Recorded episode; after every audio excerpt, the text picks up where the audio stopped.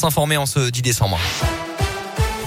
Et à la une ce matin, elle était annoncée. La neige tombe depuis plusieurs heures dans la région et notamment dans l'Ain. Le département est placé en vigilance orange jusqu'à cet après-midi par Météo France, comme l'Isère, la Savoie et la Haute-Savoie.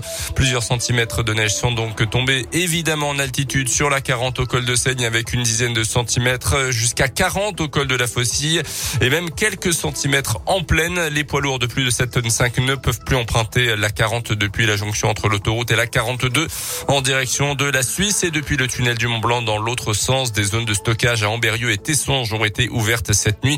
La préfecture précise que les transports scolaires pourront quand même circuler. Toutes les informations, euh, les photos également à retrouver sur notre site internet radioscoop.com et l'application Radioscoop.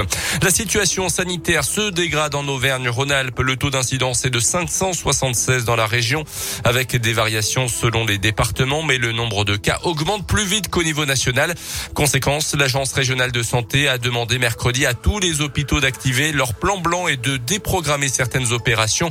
Un passage obligatoire pour pouvoir se réorganiser et mieux résister à ce nouvel afflux, euh, comme l'explique le directeur du CHU de Clermont-Ferrand, Didier Olgen.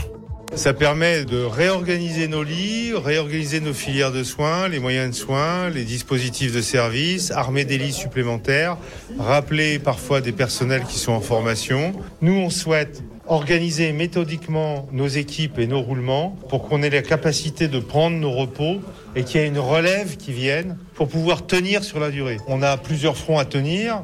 Il est nécessaire parfois de lever le pied sur les blocs opératoires pour redéployer des moyens sur les réanimations, les soins critiques. Et toutes les urgences et les opérations en chirurgie cancérologique restent toutefois assurées. Une condamnation aux assises de l'un, 10 ans de réclusion criminelle hier pour l'homme qui avait mortellement poignardé le résident de son foyer à Belay. C'était en 2019. Le parquet demandait 12 ans de réclusion contre lui. Dans l'actu également ce matin, Yannick Agnel, la tête sous l'eau, l'ancien nageur double médaillé d'or au JO de Londres en 2012 a été placé en garde à vue hier dans une affaire de viol et d'agression sexuelle sur mineur de 15 ans. Des faits qui remonteraient à 2016 à Mulhouse où Yannick Agnel était alors licencié. Elle voulait faire passer le message à ses grands-parents. La spectatrice du Tour de France qui avait brandi une pancarte faisant chuter massivement le peloton a finalement été condamnée hier à une amende de 1200 euros. Elle devra également verser un euro symbolique à l'Union nationale des cyclistes professionnels qui s'était porté partie civile. Les sports avec le foot, le match nul de Lyon sur sa pelouse hier face aux Glasgow Rangers en Ligue Europa.